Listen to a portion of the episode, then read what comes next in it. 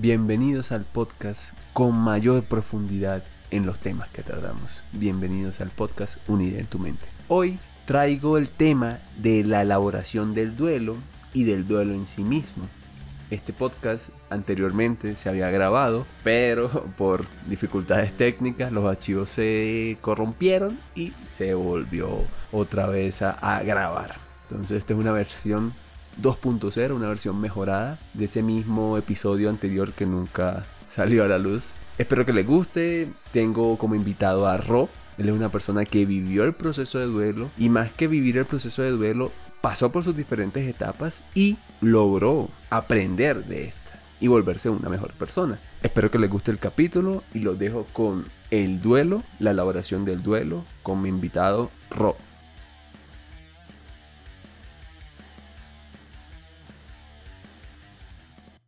Buenos días, buenas tardes, buenas noches. Bienvenidos a tu podcast favorito, Unidad en tu mente.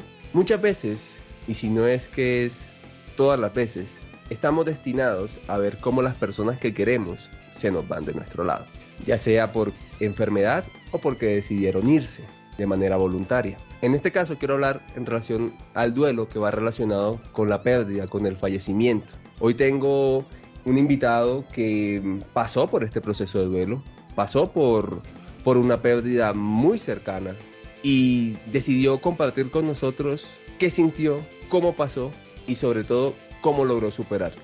Ro, los micrófonos están abiertos, puedes iniciar cuando quieras. Bueno Andrés, eh, gracias por invitarme de nuevo a tu programa. Yo pasé por ese duelo que te estabas hablando a tu comienzo del episodio. Eh, lo primero que quiero compartir acerca de la etapa del duelo uno nunca se le va a olvidar eso.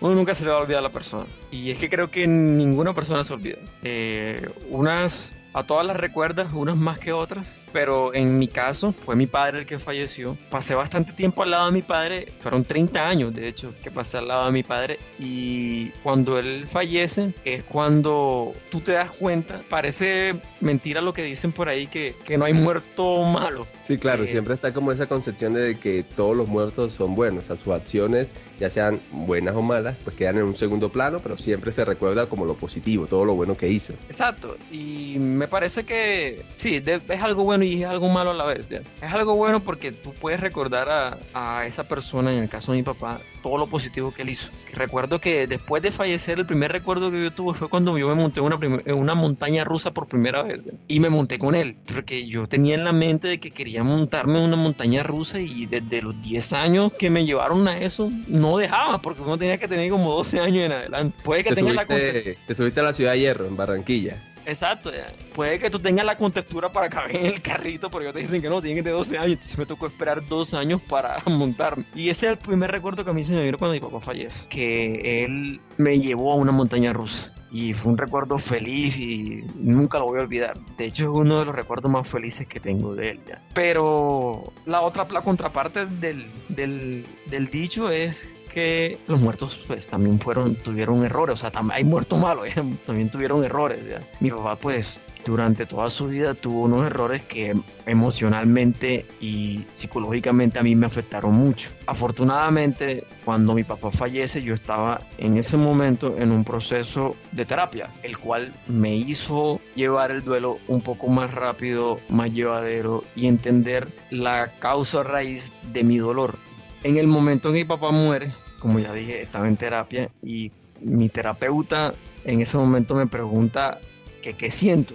Y yo lo que siento en ese momento era dolor. Y en ese, fue cuando me di cuenta la, en el episodio ese de Los Simpsons cuando Homero pasa por unas etapas del duelo cuando se va a morir. Ajá, sí, sí, sí. Sí sé cuál es, sí. Entonces, que él pasa por, por negación, él pasa por tristeza, pasa por enojo, pasa por otra que no me acuerdo ahora. después de eso sigue la negociación. Negociación. Sigue, la aceptación y el último paso, que es el más complejo de conseguir, es el aprendizaje. ¿Qué aprendí yo de toda esta situación? Por lo general, las personas suelen quedarse en las primeras instancias de la elaboración del duelo, ya sea en el, llanto, en la ira, en la depresión, el dolor. Algunas, digamos que hay un porcentaje un poquito más grande, que alcanza a llegar a esa aceptación, pero el porcentaje más bajo es el que llega al aprendizaje. ¿Qué logro yo aprender de esta situación? ¿Qué me enseña este, este momento que viví tan doloroso? ¿Qué me moviliza para mejorar? Eso es, digamos que como la cúspide del proceso de la elaboración del duelo. ¿Podría decir que tú llegaste a ese punto o en qué punto quedaste? Pues yo ya siento que el duelo de mi padre ya lo, ya lo llevé a su punto máximo que es el aprendizaje, porque de, hecho eh, es la hora y yo todavía le sigo agradeciendo a mi padre todo lo que hizo y así que él haya llevado los errores que él llevó en su vida, yo pues me siento en parte afortunado de verlo porque yo mismo no me permito repetirlo, pues ya yo estoy cometiendo mis propios errores y aprenderé a mi manera. Y sí, o sea, yo quiero mucho a mi padre y mi padre me enseñó mucho, aunque él no lo haya sentido en vida, porque durante su vida tuvimos un momento bastante fuerte con el dinero y durante ese momento fue cuando empezó el declive de mi padre. Eh, yo al ver eso, y esto fue lo que dije anteriormente, que la vida de mi padre causó bastantes heridas emocionales y, y psicológicas en mí, que yo al ver eso, yo sentía que mi padre fallaba. Fallaba no en proveerme a mí lo que yo necesitaba, sino en mantenerse él en pie ante una situación bastante difícil que es eh, una, pues, un problema económico. O sea, como que no era, no, era una, no era una carencia, una falla en su rol de padre, como tal, de la figura paterna, sino en su rol como persona, en no poder afrontar X situación de la manera correcta. Exacto, y además era mi padre, o sea, era la, como desde pequeño yo siempre era como full apegado a él es cuando uno ve un rol bastante, bastante, pues bastante fuerte en la vida de uno caer. Sí, claro, se, te, se te cae ese, ese ídolo, esa imagen creada del papá superhéroe que todo lo puede y te encuentras con un ser humano que tiene sus, sus cosas buenas, sus cosas malas, sus falencias, sus miedos y que no lo supo enfrentar. Exacto. En ese momento, pues, que se me cae mi padre desde el pedestal que yo lo tenía cuando era pequeño, pues es cuando también empiezan a reflejarse los síntomas de mis heridas emocionales, pues. Eh, bueno, pues durante, desde ese punto de mi vida hasta su fallecimiento, yo lo vi caer más y más. Y incluso alcancé a decir que yo no iba a ser como él, así como renegando de mi propio padre. Yo creo que eso es como a veces una, un error que incluso las personas que tienen los padres vivos incurren, renegar de su propio padre. Porque lo que yo aprendí de la muerte de mi padre fue, cada persona tiene sus propios errores. Ya está en ti tomarlos, asimilarlos, ver por qué fallaron y luego pues tratar de evitarlos y cometer tus propios errores, aprender de tu propia vida o sea, no viva la vida ajena, porque uno de los miedos que yo tenía de mi padre era ese mismo, que yo tuviese que vivir esa misma etapa en el mismo declive que él vivió. Ese era el miedo más grande que yo tenía. Y desde que yo entendí eso en mi terapia, las cosas han mejorado para mí exponencialmente. O sea, yo ya, o sea, obviamente tengo miedo, pero, pero desde que ese momento a mí me ocurrió, a mí me ha ido súper bien y siento que he tenido esta suerte en todo, o sea, he tenido mucha suerte, he conocido muchas personas y me he liberado de una carga que era un miedo que yo mismo me inculqué por ver a mi papá. Eso lo entendí, eso fue el aprendizaje que yo tuve de mi padre. Claro, de cierta manera está como la concepción de uno, de que uno carga con los pecados del padre. O sea, las acciones que hicieron nuestros padres, nosotros tenemos que, de cierta manera, darles una solución. Y pues el otro concepto que va muy ligado es que como son nuestras figuras en las que nosotros nos reflejamos cuando estamos en nuestra niñez, sentimos de manera muy irracional, de cierta manera, que vamos a cometer sus mismos errores. En psicología existe algo que se llama el aprendizaje vicario, que es palabras más, palabras menos, no vamos aquí a, a volvernos científicos, es si tú te equivocas, si ves que alguien se equivoca, se cayó con una piedra, pues tú no necesitas caerte con esa misma piedra, tropezarte con esa misma piedra para entender que te puedes lastimar. Es aprender de lo que vemos del otro. Muchas veces esa sensación que tenías, ese miedo, es es real y empezamos a comportarnos de la, a comportarnos de la misma manera que se comporta que se comportó o que se comportan nuestros padres. Si nuestro padre era muy bebedor, entonces tú dices, no, es que yo, yo quedé como ya como predestinado a ser alcohólico porque mi papá era alcohólico. O mi mamá sufría X cosa, entonces yo también tengo que sufrir eso. Pero una realidad que es 100% infranqueable es que nosotros somos nuestros propios eh, creadores de nuestro destino. De cierta manera nosotros somos los que actuamos a que se realice X o Y cosa. Y no nos podemos dejar guiar por esa imagen distorsionada de lo que quieren o lo que creemos que queremos. Entonces, cuando tú te das cuenta de eso, literal es como si se te hubiera abierto el mapa del, mundo y te hubieras dado cuenta, o sea, abriste la matriz, te diste cuenta de una realidad que no estaba que no estabas viendo. Eh, sí, eh, de hecho, ese proceso también, para el, para el momento de que yo estaba en terapia, yo también estaba leyendo muchos libros de filosofía, la verdad. Empecé a leer libros así como empezando desde Aristóteles hasta, hasta donde me llevara. Y me encuentro con el, con el método de, de Descartes, el método del discurso, el discurso del método, perdón. Muy bueno, muy bueno. Bastante, de hecho me ayudó bastante durante la terapia, porque yo también tenía conceptos de mí mismo que eran como errados, que lo único que necesitaban eran como racionalizarlo ya y ver en detalle qué era lo que me estaba pasando, ver en el detalle, o sea, como dicen por ahí, el diablo está en los detalles. ¿ya? Y Así por es, eso digo, es. por eso digo que ese libro me ayudó bastante el método del discurso, perdón, el discurso del método. El Porque discurso familiar.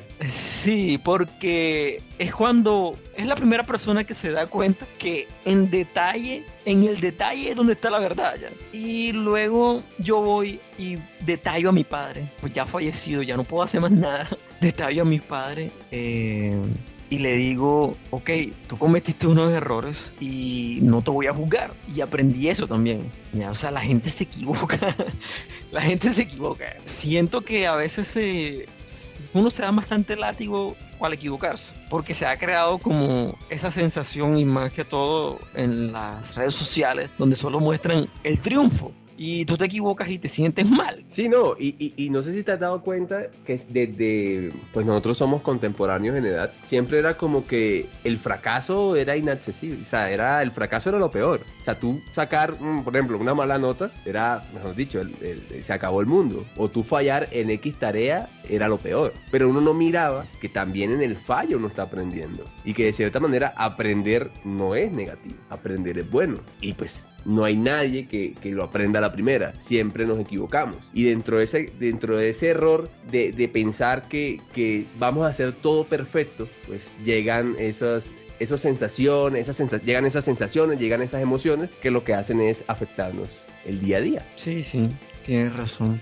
Entonces, y a la final, bueno, en mi caso como yo tuve un- una relación muy conflictiva con mi padre, pues a la final lo que me ayudó y yo creo que también le podría ayudar a otras personas es el hecho de que yo perdoné a mi padre por sus errores. Lo perdoné porque unos cuatro, cinco días antes de que él falleciera, él y yo habíamos hablado y él me decía que ya estaba cansado, que ya, ya no podía más. Y nos abrazamos y eso fue como un perdón físico, pero nunca pude como llegar a la, causa, a la causa raíz de su problema. También fue como un adiós. Sí, fue también como un adiós ya, porque o sea, ya yo sabía en mi mente que iba a pasar. Estábamos en plena pandemia. con- eran conscientes de lo que iba a suceder. Sí, ya yo estaba consciente de lo que iba a suceder y nunca uno va a estar preparado totalmente para ese tipo de despedidas que son bastante repentinas porque uno nunca sabe cuándo va a pasar ya.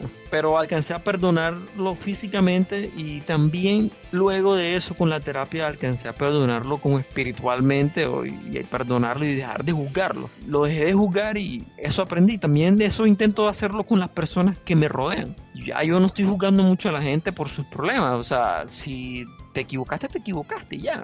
Una cosa es que te vuelvas a equivocar. eh, Pero pues, también tienes que ver de qué manera se equivocó la persona. Porque puede que no se haya equivocado en el mismo punto que se equivocó anterior. Y vuelvo a lo mismo. El diablo está en los detalles. Eh, me ayudó a tener más compasión con la gente también. También hubo algo de perdón contigo mismo. Claro que sí, o sea, perdón conmigo mismo, obviamente con mis propias falencias, aceptar de que yo también soy un humano, me equivoco y también me voy a morir. Yo me perdoné a mí mismo por estar juzgando tanto a mi padre durante toda la vida. Fue bastante duro. Yo recuerdo que el terapeuta me dijo así, porque yo, porque ya él sentía que, yo creo pues, que él sentía que ya yo no podía llegar a la respuesta y él me dijo directamente, y tú no eres tu papá.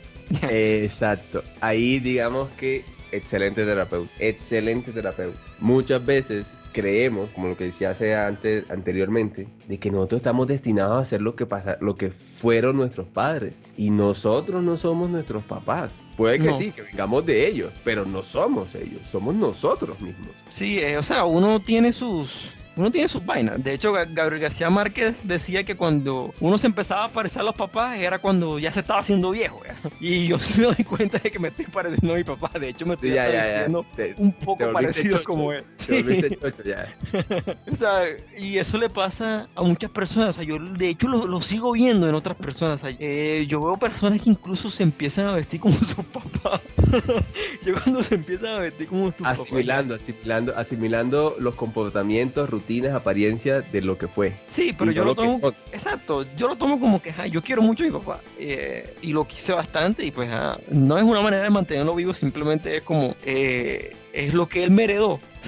ya hay cosas que me, que me heredó y mi mamá también. Obviamente yo no soy mi, mi papá porque también vengo de mi mamá. Pero pues también tú te tienes que dar cuenta de que te tienes que convertir en tu propia persona, ¿verdad?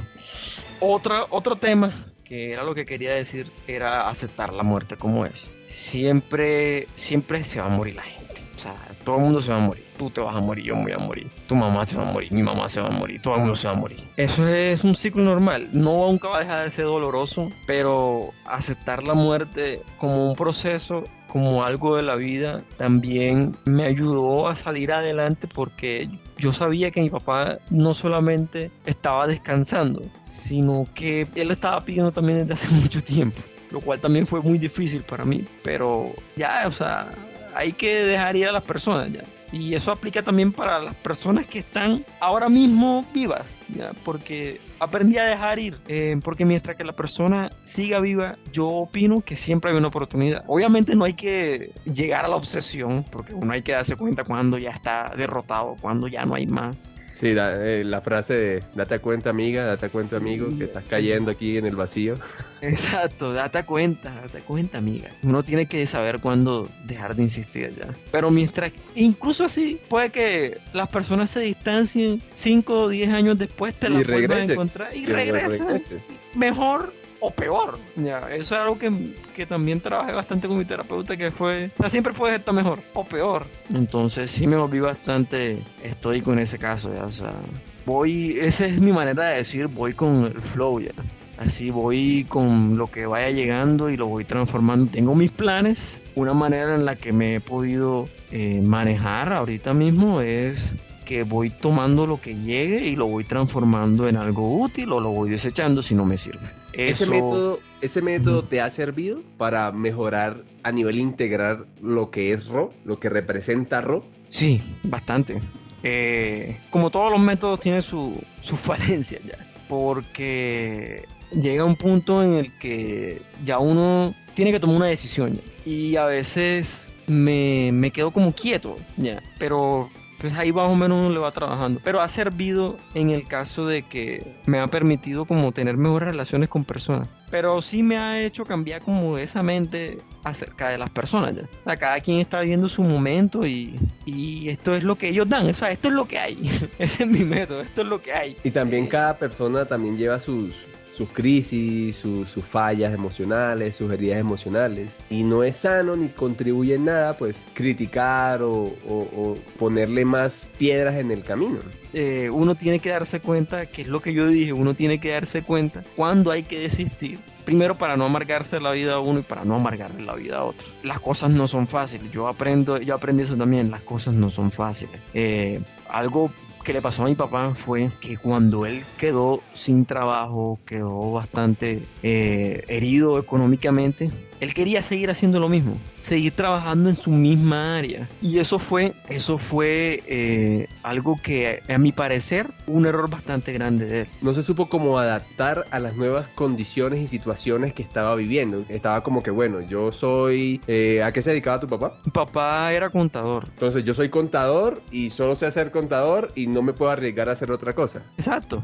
Exacto, y de hecho, eh, él tenía un negocio, pero el negocio tampoco es que le fuese muy bien, porque tú sabes que ya después de un tiempo, el, los negocios los migraron a la era digital. Y pues uno tampoco era, yo tampoco era tan curioso en esos tipos de negocios y tampoco me puse como a, investigarlo para ayudarlo. Ya yo estaba como más pendiente a mis cosas y a mis propios, a mis propias heridas emocionales que en ayudarlo a él. Ya. Lastimosamente no, no pude pues no tuve ese proceso antes y pues hubiese podido tener la oportunidad, pero ya no se puede hacer nada. Cuando tú fuiste consciente de eso que me comentas, eso, eso también entró en la culpa y en el proceso de sanación cuando iniciaste la terapia, ¿cierto? Claro, fue como un golpe bastante duro ya, porque yo durante la terapia yo sí sentía la mejoría. Y yo me decía a mí mismo, y ahora a mí me está yendo bien ahora. Yo pude haber ayudado a mi papá. Yo creo que ese era como el, la negociación, no sé, o sea, era una etapa que pasé. Estabas en la negociación de, de, esa elaboración del duelo. Exacto, y yo decía, yo pude haber ayudado a mi papá, o sea, a mí ahora me está yendo bien.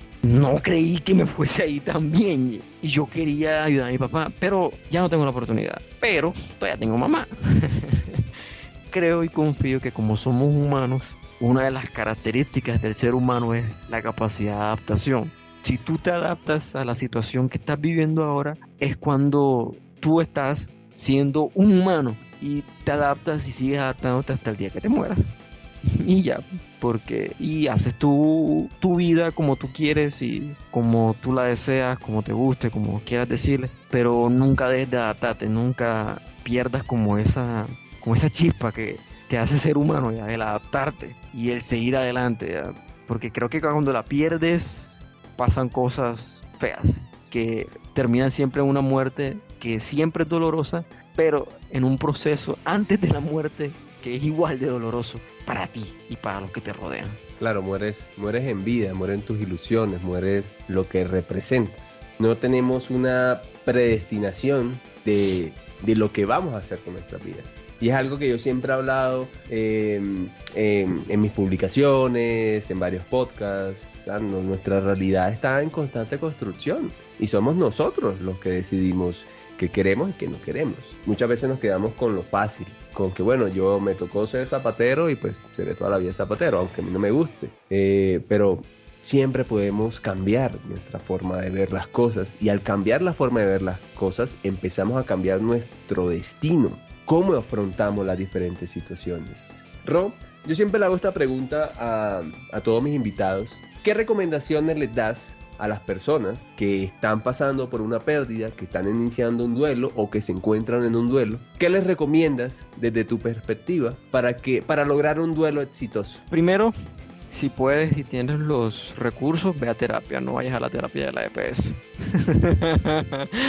porque la terapia de la EPS, porque te pongo el, ejemplo, yo fui, yo fui a la terapia de la EPS y la vieja básicamente me dijo, no te sientas mal. Y no, o sea, yo, no, o sea, prefiero ir a trabajar en vez de ir a esa terapia de la EPS. Claro, o sea, y a veces no es por, por, por quitarle valor a, mis colegas que trabajan en la EPS, es más una cuestión del, del sistema como tal, pero es que es muy poco tiempo, que es muy poco tiempo para lograr una buena terapia, entonces, o muchas veces se ven secadas por, por las creencias. Yo tengo un conocido que fue a terapia por una crisis de ansiedad y lo que le dijeron fue que... Falta de Dios en tu corazón.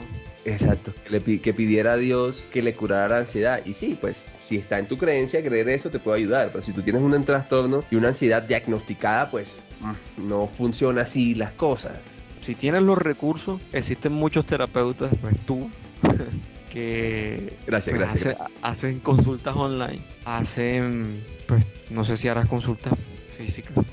Sí, sí, estoy haciendo tanto presenciales como virtuales y en lo virtual estoy atendiendo no solamente en Colombia, sino también fuera en el exterior, eh, en toda Latinoamérica y Estados Unidos. Excelente. Bueno, entonces, eh, primero es eso, o sea, si puedes, o bueno, si crees que lo necesitas más que todo, porque yo ahorita mismo, si me llegara a pasar eso de nuevo, no creo que lo necesitara, pero en el debido caso, pues ya yo tengo el contacto de mi terapeuta. Ya, tienes eh, las herramientas, de cierta manera. Exacto, ya yo, ya yo sé cómo bandearme solo, por así decirlo coloquialmente, ya sé cómo bandearme solo, ya ya no, ya puedo ser alguien activo en una crisis. Segundo, eh, aunque parezca duro, pues aceptar la muerte como es. Primero uno tiene que aceptar que la persona ya no va a volver. Y si no te alcanzaste a despedir, no importa. Porque el despedirse o no, no va a hacer que él reviva o que le dure más la vida en el momento que te ibas a despedir de la persona. Y que hagas las paces con esa persona siempre y cuando exista un conflicto.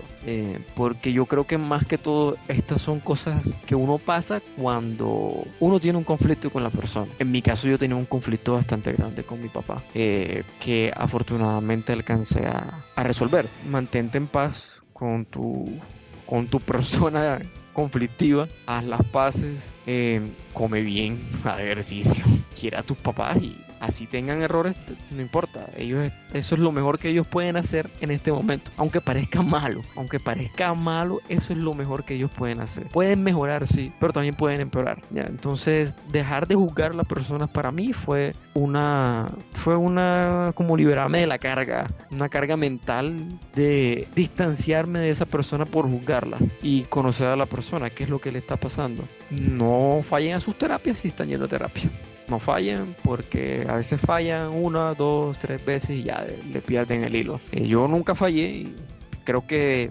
eso, eso me ha ayudado en todo porque yo siempre he sido bastante, como le dicen por acá en, en Atlántico, bastante rucho. O sea, yo cojo algo y le doy duro hasta que ya no tenga más jugo.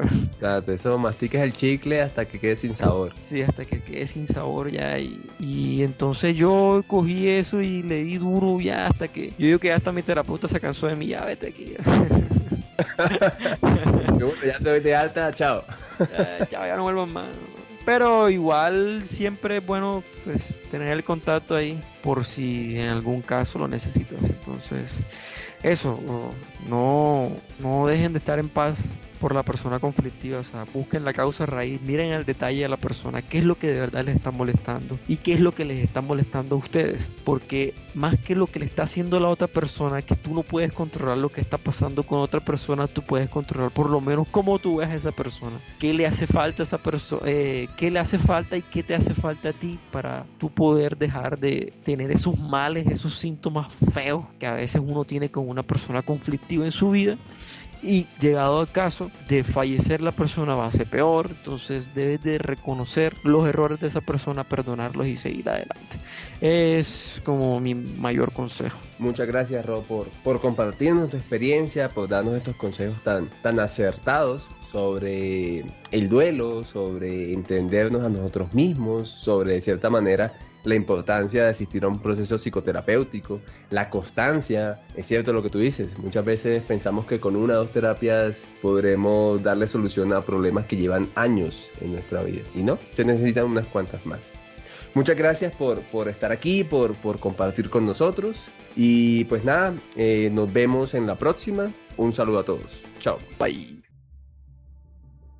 Con la música de yamendo.com me despido, sin antes recordarte lo habitual, que me sigas en mis redes sociales como psicólogo en Instagram, Facebook, YouTube. Espero que este capítulo te haya mostrado una forma diferente de afrontar el duelo, una forma diferente de ver cómo aunque las personas se vayan de nuestro lado, podemos seguir adelante, podemos volver a reconstruirnos es importante que tengamos esa capacidad analítica de ver más allá y no quedarnos atrapados en el dolor. Quiero mandar un saludo muy especial a aquellos pacientes que tengo fuera de Colombia, en Estados Unidos, en Chile, en Perú. Gracias por confiar en mí y nos vemos en la próxima. Hasta luego.